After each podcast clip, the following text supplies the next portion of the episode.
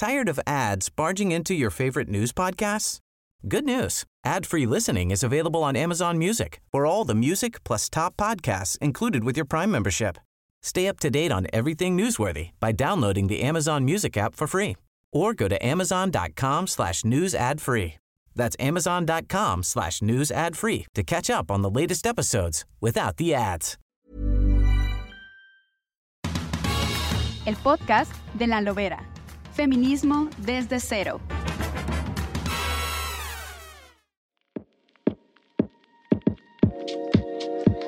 Hola, ¿qué tal? A todas las personas que nos han sintonizado, que nos han estado escuchando estas semanas, desde que comenzamos con feminismo desde cero o feminismo cotidiano en este podcast de la Lobera. Espero que nos sigamos escuchando.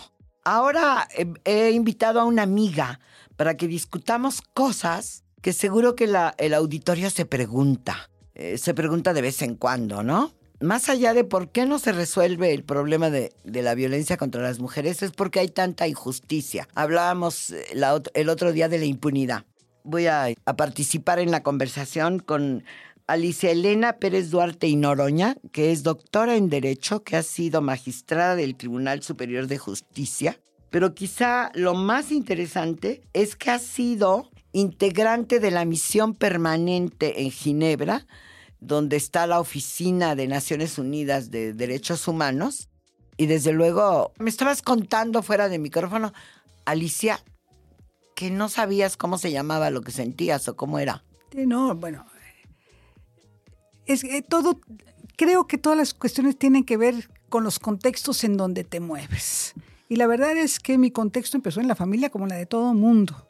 Una familia en donde éramos al principio cuatro, un hermano mayor, después yo y después otros dos hermanos. La hermana siguiente nació hasta que yo tenía cinco años y la otra hasta que tenía diez años. Entonces, en ese contexto, mis hermanos podían hacer de todo y yo no podía hacer literalmente nada. No me podía subir a los árboles porque se me veían los calzones, no podía subirme a la bicicleta porque se me veían los calzones, no podía correr porque se me veían los calzones. Finalmente eran puras prohibiciones y todas relacionadas con los calzones. Los únicos espacios en donde no se me veían los calzones es cuando estaba sentadita viendo la televisión con mi abuela tejiendo. ¿sí? Entonces, a mí se me hacía muy injusto que mis hermanos pudieran jugar y yo no. Desde ahí es el término de la justicia. Lo resolví muy fácil. Un día mi papá me lo contó, obviamente, chiquita, debo haber tenido cuatro años más o menos, cuando llegué con mi papá a decirle, a ver papá, pongámonos de acuerdo. Una de dos. O me pongo los pantalones de mi hermano o me quito los calzones. Porque a ellos no se les ven los calzones porque traen pantalones. ¿sí? Eh, después fue una anécdota recurrente, pero para mí me parecía, eso me parecía justo, que todo el mundo trajéramos pantalones. Y a partir de ahí fue creciendo esa sensación de que es a todo dar ser mujer, pero a qué trabajo cuesta ser mujer saliendo de la puerta de la casa o de la escuela de monjas, porque pues, también, obviamente, en, en mi contexto social, yo fui a colegio de monjas hasta preparatoria, excepto dos años en Italia y Francia, que fueron maravillosos, pero... O sea, eres rica. No, qué rica, ni qué ocho cuartos. Mi papá trabajaba con, eh, en ese entonces, cuando fuimos a Europa, este, trabajaba con Pemex, eh, Petróleos Mexicanos, con eh, Díaz Ordaz, era el presidente en, en- bueno, López Mateos primero y luego eh, Díaz Ordaz y ya luego nos regresamos. Pero salvo esos dos años que fui a escuela pública, eh, el resto de mi escolaridad fue colegio de monjas. Y por lo tanto era un espacio muy protegido en donde éramos puras mujeres. Uno que otro profesor por ahí que se colaba, pero en realidad era, un mundo de mujeres y era muy agradable el mundo de mujeres, porque estas injusticias no se veían. Las injusticias estaban en mi casa y en la calle, sobre todo en la calle, en donde no podíamos estar las mujeres por 20 mil cosas. Entre otras, porque si traes faldas se te ven los calzones. Y más te acuerdas de que en aquellas épocas en donde las falditas eran cortitas, cortitas, cortitas. Sí, bueno, depende, depende, sí. Pero Sí, bueno. Sí, eran cortitas. Entonces, en el desarrollo de la vida, me casé, tuve hijos, como dice el manual que toda mujer debe hacer, pero en ese devenir de la vida, una de mis primeras rebeliones de conciencia fue dejar las escuelas privadas e ir a la UNAM. Y esa UNAM me abrió un panorama. En el primer semestre de la carrera oyes a una Elena Urrutia, a una este, Graciela Hierro, dices, wow, ¿qué es esto? Yo quiero con ellas, ¿sí? Yo quiero, yo quiero, no eran Contarles a las compañeras que nos están escuchando que Elena Urrutia fundó el programa universitario, digo, el, no, el PUEG, el programa, el, del, el PIEM, el programa interdisciplinario de estudios de, las mujeres en el Colegio de México y Graciela Hierro, y ahí sí me apunto yo, este, con un grupo en el que estaba yo, ah. este, fundamos el PUEG, Programa Universitario de Estudios de Género, en la UNAM. Eso parece tan lejos, Alicia. Parece lejísimos, porque además se han dado un montón de vueltas en estos programas, pero te digo, todo esto son contextos que se fueron dando. Cuando entras viniendo colegio de monjas a una universidad como la Nacional y post 68, post 72, es una maravilla, ¿no? Es una abrir conciencia justo de que eso que a mí me parecía injusto en mi familia era algo más grande, más sistemático, más eh, difícil de simplemente ir a decirle a tu papá, oye, esto no me parece justo, así no se vale. En ese ir y venir, ya casada, de repente me, la Ciudad de México es invadida por un montón de mujeres. ¿Por qué? Pues porque 1975, primera ah. conferencia mundial de la mujer. Entonces era, de veras, por todos lados eran las mujeres y la primera conferencia y la primera conferencia mundial de la mujer y los derechos humanos de las mujeres. Eh. Y a mí se me ocurrió agarrar mi bicicleta y seguir a ver dónde andaban estas mujeres. Ahí fue cuando empecé a a conocer como el movimiento de las mujeres, aunque no le me decías fuera de micrófono que no le pusiste nombre. No, no le puse nombre. Inclusive yo entré en 73 a la universidad, esto fue en 75, ya tenía yo dos años, o sea, cuatro semestres de estar estudiando, de estar oyendo estas cosas, pero el feminismo... ¿Sabes qué pasa? Que como cada una a veces tiene historias distintas, ¿no? Sí. Yo creo que yo me hice feminista al revés de ti, en mi casa, de mujeres fuertes. Mi abuela era una comerciante rica y exitosa y decía que yo tenía que ganarme la vida desde los 12 años. Pero tampoco lo tomé en serio. Cuando llegué al periódico en 1968, una señora me preguntó, ¿solo viene a escribir de los hombres? Y yo dije, ¿y eso con qué se come, no? ¿De qué me está hablando? Es interesante, Alicia, porque tu rebeldía te hizo tomar conciencia. Y yo casi tomé clases desde chiquita con doña Sara, se llamaba como yo mi abuela. No sabía leer y escribir.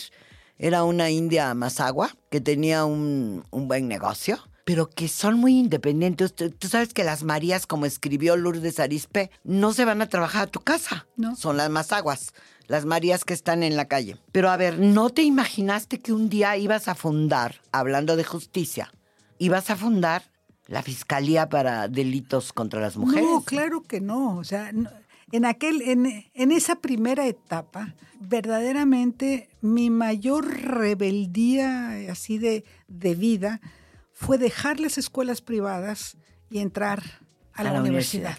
universidad. Una universidad posterior al 68. ¿sí? Y efectivamente eso me fue abriendo panorama, pero fue hasta después de esa primera conferencia mundial de la mujer que de veras era una fascinación para mí.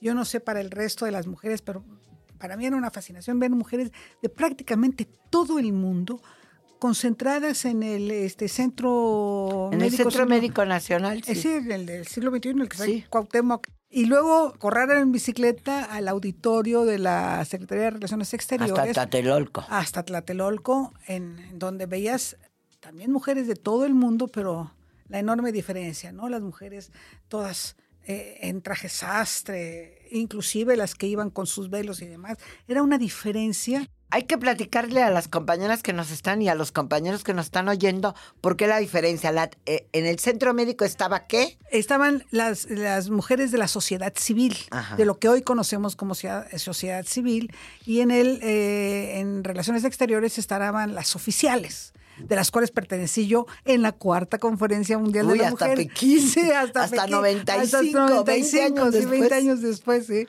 Pero eh, sí, ah, eran esos dos contrastes, pero la diversidad de mujeres y obviamente el contenido de la primera conferencia mundial lo supe mucho después. Lo supe como cuatro o cinco años después. O sea, ni sabías nada. Ni sabía yo de qué se trataba. Simplemente era esa unión de las mujeres. Una unión de las mujeres que es lo que más me atrae del feminismo de la calle. Cuando ves las manifestaciones actuales, las que tenemos, inclusive cuando las chavas jóvenes, las que se visten de negro y demás, van rompiendo este, eh, vitrinas y demás, que a mí me dan ganas de esconderme debajo de las mesas, pero, pero esa diversidad es lo que más me gusta del movimiento feminista. Y cómo conozco el movimiento feminista y cómo empiezo a leer por azares del destino, por aquello de la Revolución Francesa, eh, me cayó un- una cosa que se llamaba los derechos de las mujeres por una tal Olympe de Gouges. Y además, Ah, bueno, no la carta de la ciudadanía. las- eh, de citoyenne, es decir, de- a la hora de de- estar estudiando derecho, ¿te encontraste con la carta de la ciudadanía Me o la- cómo? No, me la, estuve un año en, en la primaria en París. Entonces, de las amigas que yo tenía allá, de las pocas amigas, había, entre toda la diversidad de niñas que estábamos en la École pour jeunes filles de la Société, eso quiere decir escuela para señoritas la Société, el, el lugar. Eh, tenía yo dos que éramos muy amigas, una senegalesa, una española y yo. Bueno, ellas dos seguimos siendo amigas mucho tiempo eh, y me mandaron, la senegalesa me mandó esta, este, este documento de Olympe de Gouges muchos años después. Sí, la carta de la ciudadanía de las mujeres, sí. sí, sí, la- Ajá. y ahí fue cuando dije, ¿cómo? Tuvimos que hacer una distinta o tuvieron que hacer una distinta para las mujeres y ahí empecé a, a buscar qué significaba esa, ese trabajo de Olympe de Gouges.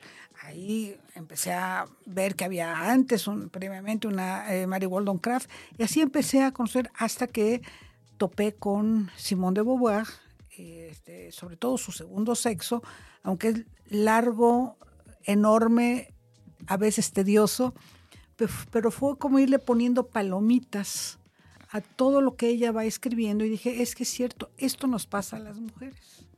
Y ahí ya había yo escuchado a Elena Urruti en la universidad y ya había yo escuchado a este Graciela Hierro. Ah. Este, entonces ya medio sabía y ahí fue cuando me empecé a meter. Obviamente para descontento de todos mis compañeros del Instituto de Investigaciones Jurídicas de la UNAM, porque ¿cómo es posible? Sigue siendo muy difícil eso. Sigue siendo muy difícil. Hablábamos el otro día de la resistencia, ¿no? De las resistencias enormes. Las jóvenes se preguntan, ¿no? ¿Por qué siguen pasando cosas? ¿Por qué no hacen caso en las agencias de delitos sexuales? ¿Por qué no cambian algunas cosas? ¿Y por qué están las chamacas tan enojadas? justo porque hacemos y hacemos cosas. Hay una Fiscalía Federal y especializada para perseguir los delitos relacionados con violencia contra las mujeres. Y hay 32 estatales, se llaman de una u otra manera, pero las hay en todas las entidades federativas y no pasa nada. Y sigue sin pasar nada. Tenemos espacios en tribunales especializados para atender la violencia familiar contra las mujeres no pasa nada. Al contrario, ahora hay una corriente que, eh, que se contrapone y que siempre es, pero también las mujeres. Y ¿Cómo también las mujeres?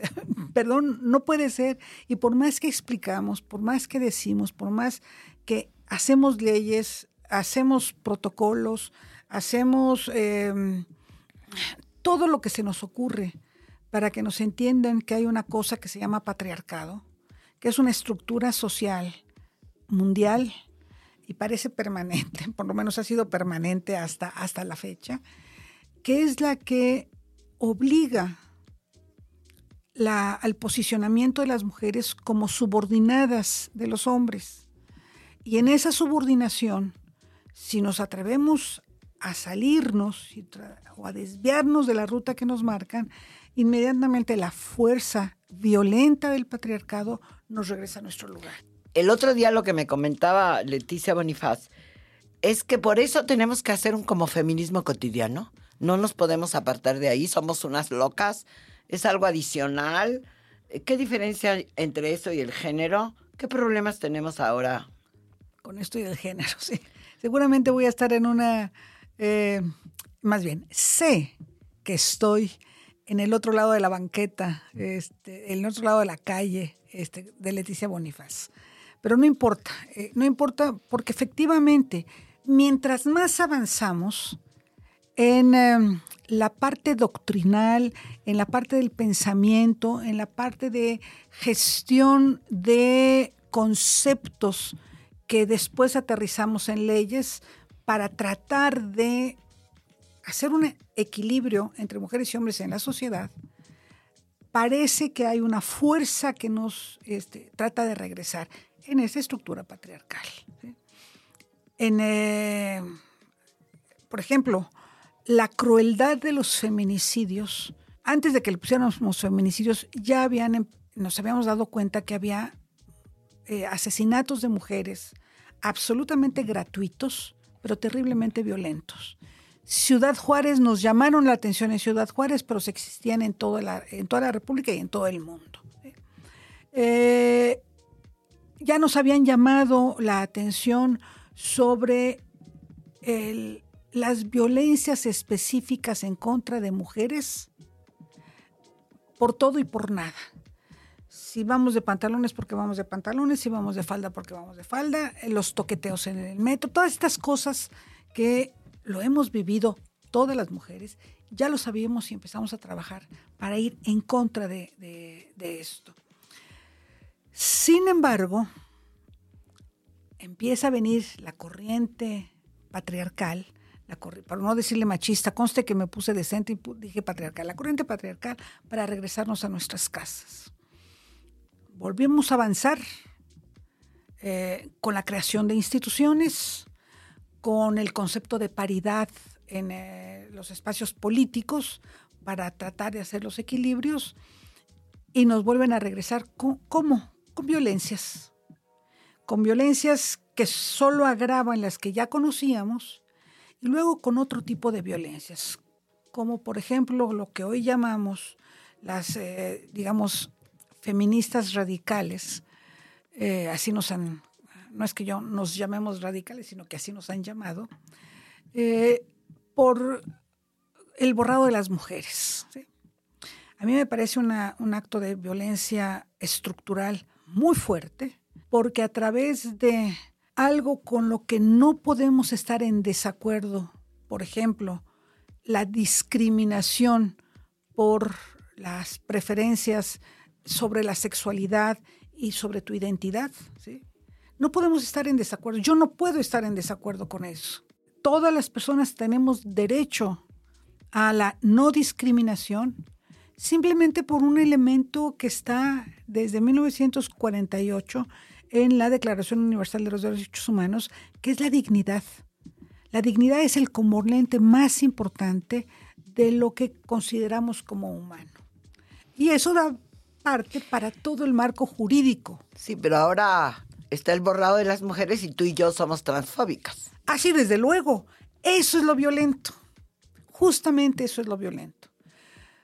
Como no estamos de acuerdo en muchas de las cosas que significa el decir yo me siento mujer, como por ejemplo, yo me siento mujer, pero como no tengo útero, tengo que rentar el cuerpo de una eh, mujer y comprarle el bebé. Me van a decir, Alice Elena, no seas exagerada. Perdón, la maternidad subrogada no es más que eso. Rentar el cuerpo de una mujer y comprarle el bebé. Sí, son como, como temas emergentes que están llamando la atención del público. ¿Y cómo explicarle al público, contarle al público que no tiene que ver ni con la propuesta original, ya te Nada. fuiste hasta Olimpia hace rato, de la ciudadanía de las mujeres, ¿cómo explicarle a la gente que somos la mitad, más de la mitad de la población con cuerpo de mujeres biológico? Y cómo nosotras pusimos en la agenda, en los años 70, el- la libre opción sexual. Es decir, nosotras, nosotras las feministas lo pusimos en la mesa, la no discriminación de las personas que no tienen eh, la heterosexualidad, como ahora se dice muy claramente, eh, esta única sexualidad entre hombres y mujeres, sino que hay otras opciones de placer. Me acuerdo de los libros escritos por en los finales de los años 70. Sí. La primera novela mexicana sobre la, la pareja gay se llama Mi hermano Mi hermano. Carlos y lo escribió un señor que se llamaba, un tal López Páez, escribió eso y otra gran novela sobre la Ciudad de México. ¿Qué es lo que está pasando? ¿A qué lo atribuyes? ¿A qué lo atribuyes, Alicia? ¿Borrado de las mujeres? ¿Las mujeres sick? La- la- el, em, el tema de que somos transfóbicas? ¿A qué lo atribuyes? ¿Qué tiene de justicia y qué tiene de mentira?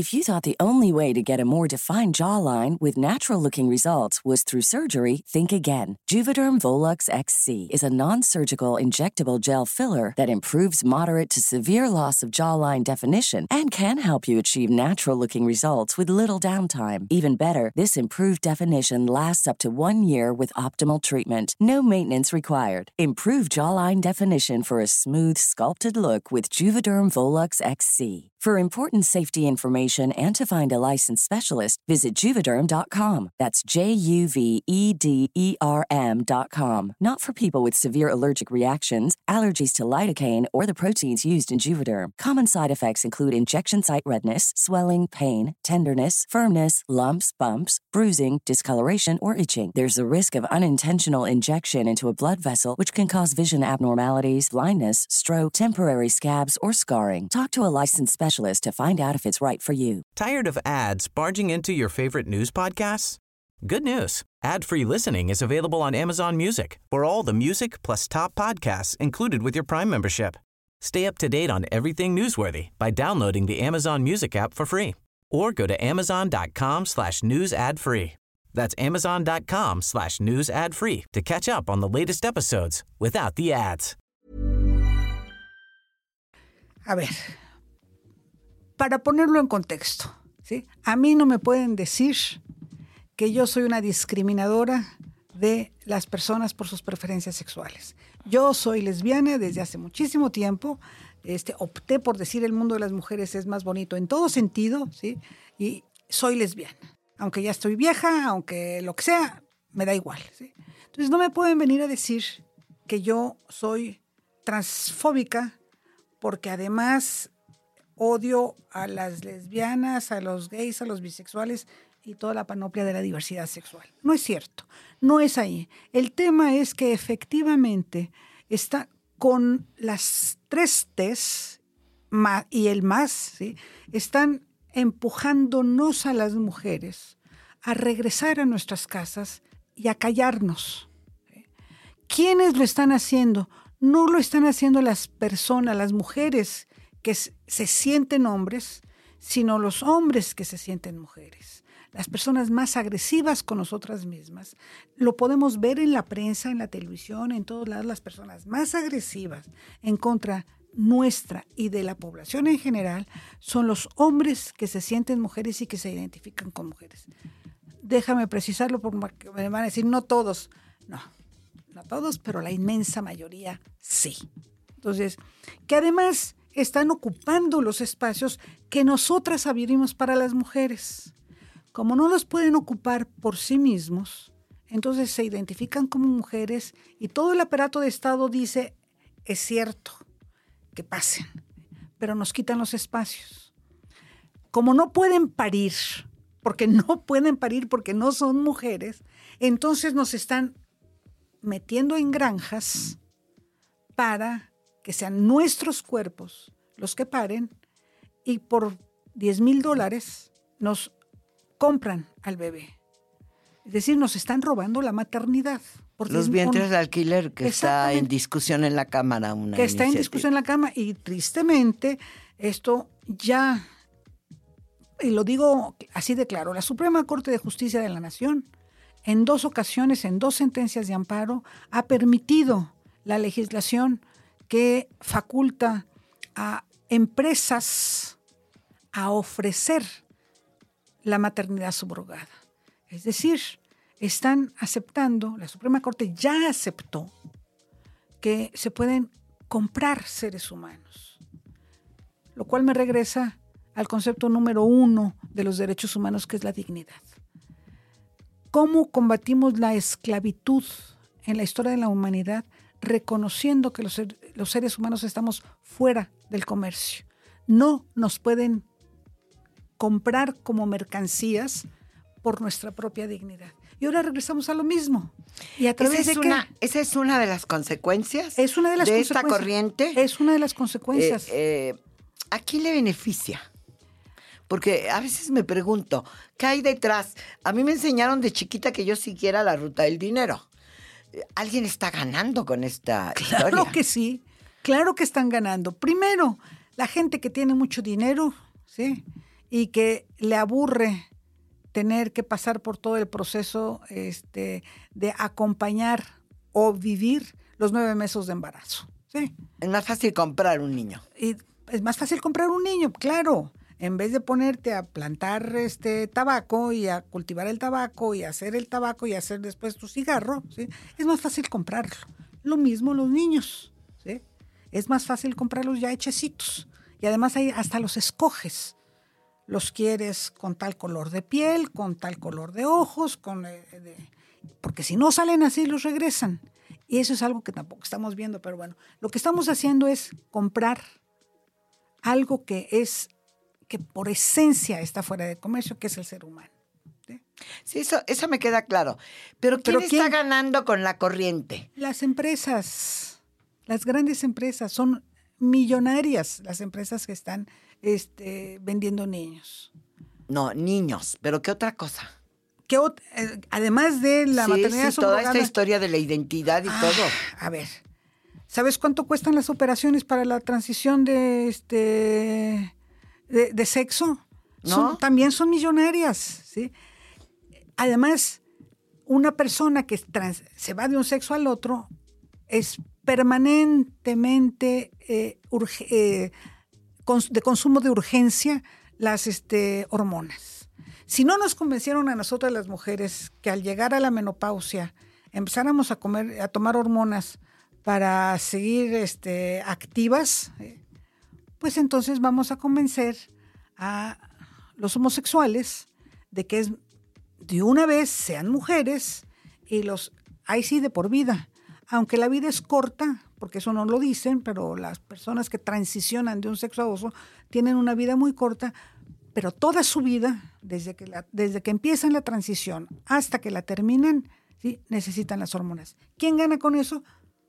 La industria médica, la industria farmacéutica y la cosmetológica también.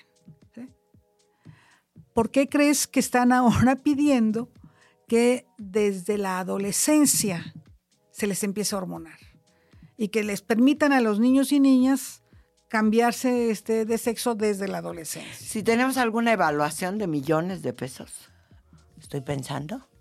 Hay evaluaciones, no me, no me pidas a mí los números porque los números no son lo mío. Este, cuando me dicen, este, te vas a comprar una bicicleta, sí, Sí, pero es un gran negocio. es un gran negocio. Y me son- llamó la atención, no había reflexionado, fíjate. Son millones de que dólares. tiene que ver con nosotras Bien. y con, y con ponernos el chip feminista de preguntar. Es decir, hace mucho, y si me pudieran ver los que escuchan el podcast o los que me están viendo en el video si me ven, pues ya pasé por la menopausia hace algunos años. me negué, me negué porque sabes que estaba muy de moda en el Caribe. Me acuerdo que las amigas del Caribe decían, y si te pones las hormonas vas a estar activa este, sexualmente, pero no solo, sino que además se supone que, que no te ibas a arrugar tan rápido. O que no se, Sí. porque la, la menopausia te hace que la piel se ponga Seca. seca, ¿no? Entonces no te vas a, sino que va, va a estar la piel humedita. Yo me negué, yo me negué desde la pastilla, pero yo soy radical. Yo, yo- ¿sí? ya hacemos Yo no tomé anticonceptivos de, de hormonales. Y nada dos. más tuve dos hijos, eso se llama suerte, ¿no?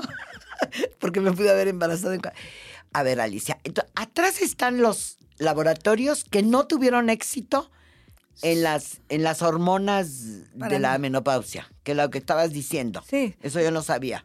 Sí, no tienen, No tuvieron no, ten- éxito. no tuvieron éxito porque además somos, la, somos más de la mitad de la población, pero no todas tenemos la capacidad económica para comprar las hormonas. Está bien. Entonces se reduce.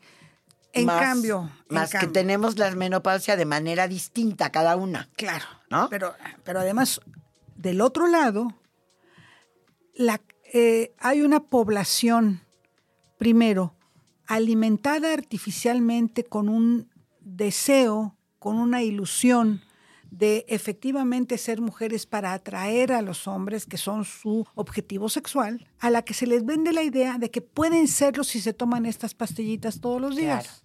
Claro. Simultáneamente, las empresas, estas farmacéuticas eh, de la cosmetología y de la cirugía también, eh, se dan cuenta que no viven mucho tiempo estas personas. ¿Por qué? Pues porque le estás poniendo las hormonas chuecas a un cuerpo que nació para tener este, eh, testosterona, le estás, le estás dando estrógenos. Entonces, obviamente el cuerpo, un momento en que se revela y se mueren. Se mueren, Se mueren pronto. pronto. Se mueren pronto. Ajá. Eh, no se van a morir mañana, pero sí tienen una expectativa de vida. La última vez que leí una este, estadística de 41 años este, es el promedio de vida de estas, de estas personas. Entonces, necesitan más gente. ¿sí? Y además necesitan hacerlo como natural. Este es un tema muy polémico, vamos a tener reacciones. Claro que sí. Yo quiero tener- aprovechar este pedacito por si alguien nos empezó a escuchar. Estoy hablando con la doctora Alicia Elena Pérez Duarte y Noroña, que es doctora en Derecho, que es en la práctica defensora de los derechos humanos también en el espacio internacional y que por azares del destino le tocó eh, en, puedo decir ni modo la fecha, en 2004 cayó en el Senado de la República donde había una comisión espejo.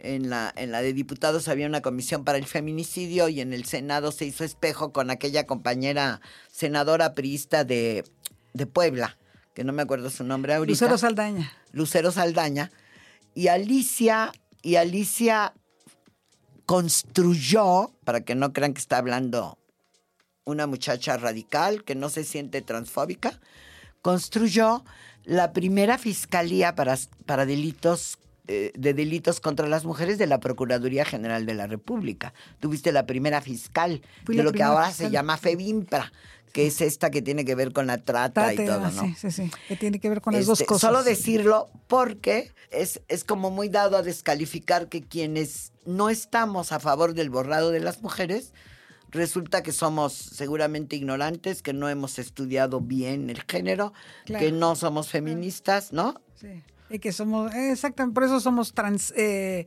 TERF, ¿sí? Entonces, ¿Qué es eso de TERF?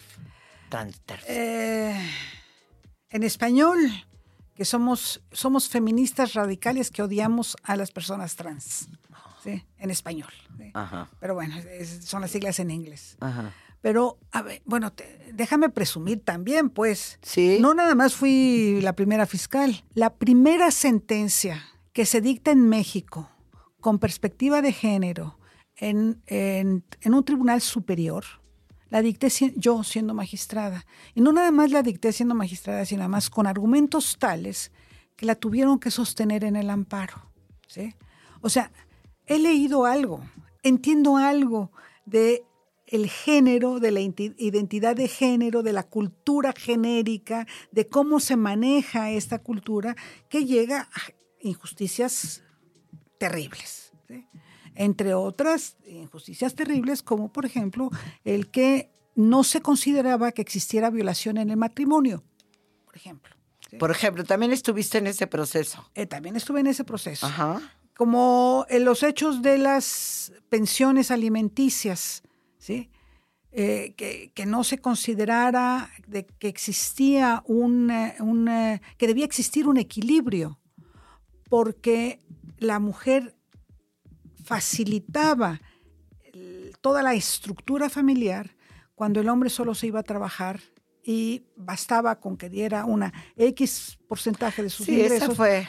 todo eso, pero, ay, estuve yo ahí metida, ¿sí? Oye, Alicia, lo que pasa con nuestro interés en este, en este espacio de, de palabra, es decir, a pesar de todo eso que hemos hecho, nos empiezan a conocer, porque como que armamos, digo, me sumo porque cuando menos yo era la periodista que tomaba la nota de lo que avanzaban y iba yo a las marchas. Este, eh, ¿qué cosas se están repitiendo? ¿Qué cosas? Yo me acuerdo que tú hiciste el gran estudio para la investigación del feminicidio sobre la impunidad. Sí. Por ejemplo. ¿No? Es decir, ¿por qué seguimos quejando de lo mismo? ¿Cómo nos están dividiendo? ¿Piensas que puede ser una estrategia también del patriarcado que nos tengan en este pleito entre las borradas y las no borradas? Mira, yo no sé si es una estrategia planeada, ¿sí? Más bien creo que es una estrategia económica y en esa estrategia económica no hemos sabido distinguir porque no nos hemos sentado a dialogar de manera franca este, sobre, sobre este tema en concreto. Cada vez que nos sentamos un grupo de feministas para tratar de dialogar, inmediatamente vienen eh, los, eh, las que están de acuerdo con, eh, el, con el borrado de mujeres, que no, con el que las mujeres de ahora en adelante nos tenemos que llamar cis mujeres, este, porque pues, somos, que no sé qué quiere decir eso. Conforme con tu identidad sexogenérica. Ah. Sí, eso quiere decir cis. Conforme. Sí, con, conforme. No, pues ya me, no, pero bueno, el, inmediatamente viene esa, esa, esas voces a insultarnos, a agredirnos. Por eso empecé a hablar del tema. Es una violencia enorme ¿sí? que o nos callamos o estamos dispuestas a volver a la lucha, literalmente la lucha, para recuperar espacios. Entonces, ¿a quién le conviene? Pues a quien le, a quien está, al patriarcado que está empeñado a que las mujeres sigamos peleándonos entre nosotras. Acuérdate el dicho, no hay peor enemiga de una mujer que otra mujer. Y entonces, como mujeres trans son mujeres, yo me estoy peleando con una mujer. Claro. Entonces, ese es, sigue siendo la misma estructura mm, cultural del patriarcado. O sea que no podemos renunciar a hacer cotidianamente la crítica, Sí. a estar con los ojos abiertos desde nuestro feminismo. Y alguna vez acá en este espacio vendrá conmigo la directora de Cuadernos Feministas que lo que dice es que hay que ir aclarando porque parece que habemos muchas tendencias y eso está mal, eso está bien, quién sabe, no lo vamos a resolver esta tarde, Alicia No, Elena. no, claro que no, no lo vamos a resolver. Nada más dime, esa sentencia que ganaste, ¿de qué caso era? Era un divorcio, era un divorcio, eh, en aquel entonces se llamaba por sevicias, injurias y malos tratos, hoy se llamaría este, por eh, violencia este, familiar. Ajá. Y eh, como ya no hay eh, causales de divorcio en ningún lado, porque ya decidieron que eso no era importante, este, pues ya no se llama de ninguna manera, ya queda oculta en las estadísticas, ¿no? Pero es, eh, eh, fue un caso eh, muy duro, se los re- resumo, una señora que tenía 15 años de, de estar casada, desde el día uno empezó a tener, del matrimonio, empezó a tener ingresos al hospital por pequeñas eh, lesiones, pero que implicaban hospitalización.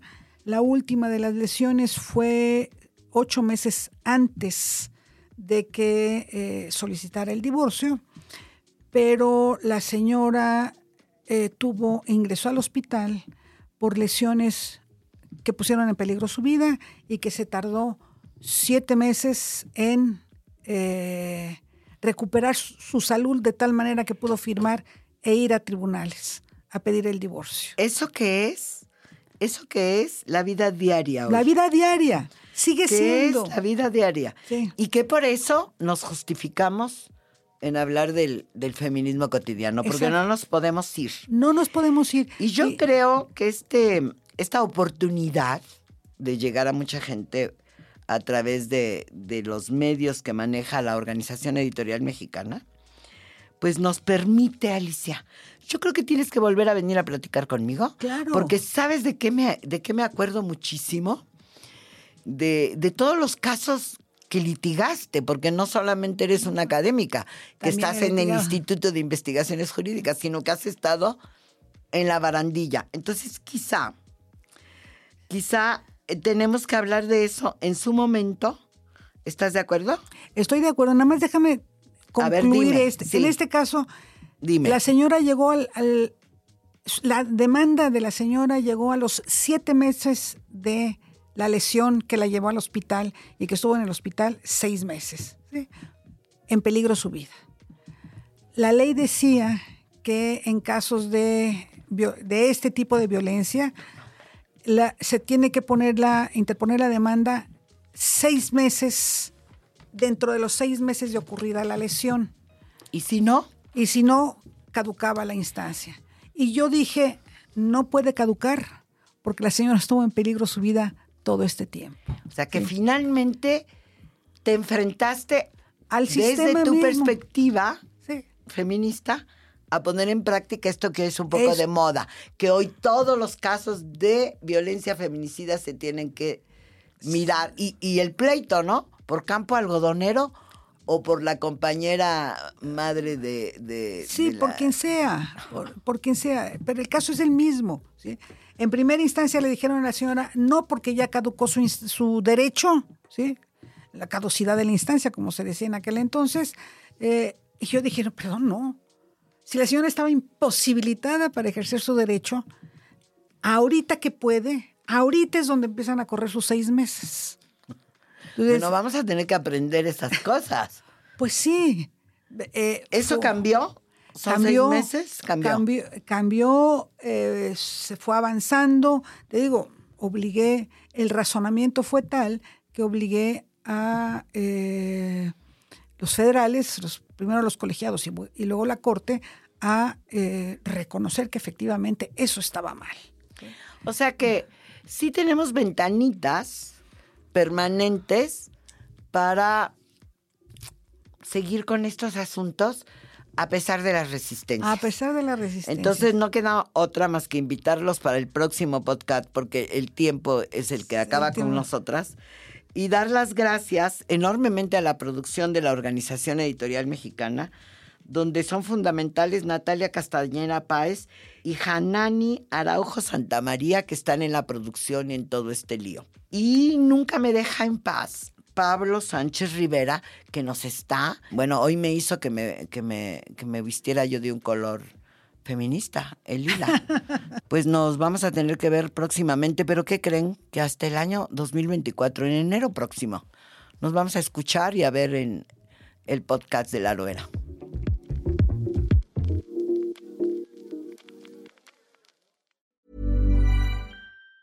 Tired of ads barging into your favorite news podcasts? Good news. Ad-free listening is available on Amazon Music for all the music plus top podcasts included with your Prime membership. Stay up to date on everything newsworthy by downloading the Amazon Music app for free or go to amazon.com slash news ad free. That's amazon.com slash news ad free to catch up on the latest episodes without the ads.